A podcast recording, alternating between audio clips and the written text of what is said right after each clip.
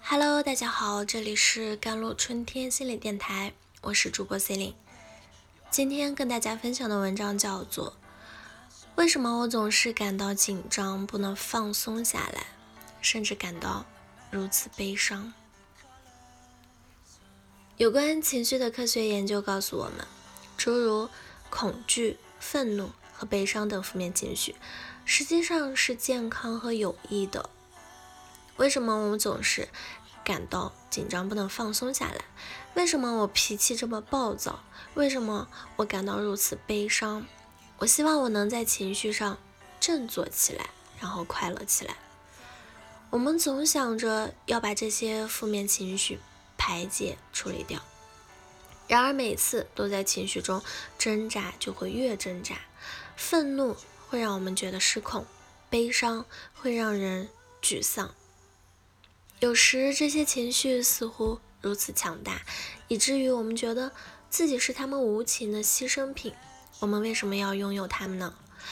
为什么我们的大脑会对我们耍这么残忍的把戏？我们怎样才能避免？消极情绪呢？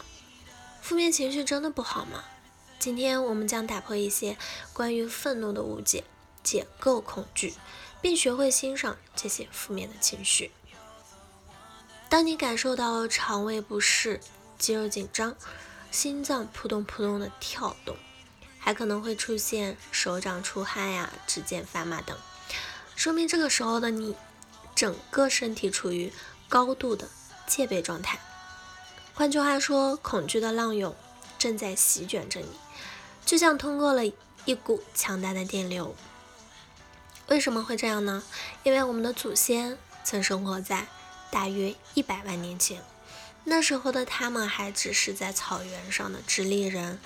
当一只剑齿虎躲在灌林丛后面，他们的大脑并没有时间思考说：“哦，看这个生物会伤害我，所以我们应该让身体。”为紧急的情况做好戒备，但幸运的是，交感神经系统会非常迅速的向身体发出超高速的警报，让我们立刻做好战斗或者逃跑的准备。当然，这个警报给人的感觉是令人担忧的。如果它是安抚的或者甜蜜的，大家就不会把危险看得很严重，不是吗？之所以我们的生命都得以延续，多亏了恐惧这种情绪。通过增加的血流量和肾上的腺素，可帮助我们的祖先迅速地奔向洞穴。后来，我们的祖先可能很幸运地找到了伴侣，并传承了他们的基因。即使在当今人类的日常生活中，很少会出现剑齿虎的威胁，但恐惧。仍然可以帮助我们的生存。恐惧似乎不仅对我们个人的生存有用，这也是一种情绪，可以帮助我们保持整个部落的和平。如果我们无所畏惧，那么一切都会乱了套。愤怒啊，大吼大叫，威胁他人，扔东西，拳打脚踢，这是愤怒吗？不是，这是侵略。愤怒与侵略是不同的。愤怒是感到生气。而不是去伤害任何人。愤怒是一种情感，侵略是一种行为。如果愤怒与侵略是一体的，那么愤怒是一件相当糟糕的事情。我们不希望沉浸在愤怒里，也不希望其他人也这样。但实际上，愤怒是一种完全健康和正常的情绪。再拿我们直立人祖先来举例啊。如果我们的祖先整天努力工作，收集一束浆果啊，结果他发现浆果被我们偷了，他会有什么感觉呢？他可能会感到紧张、躁动不安，就像肚子里燃烧着大火，这种感觉会促使他与我们产生对抗。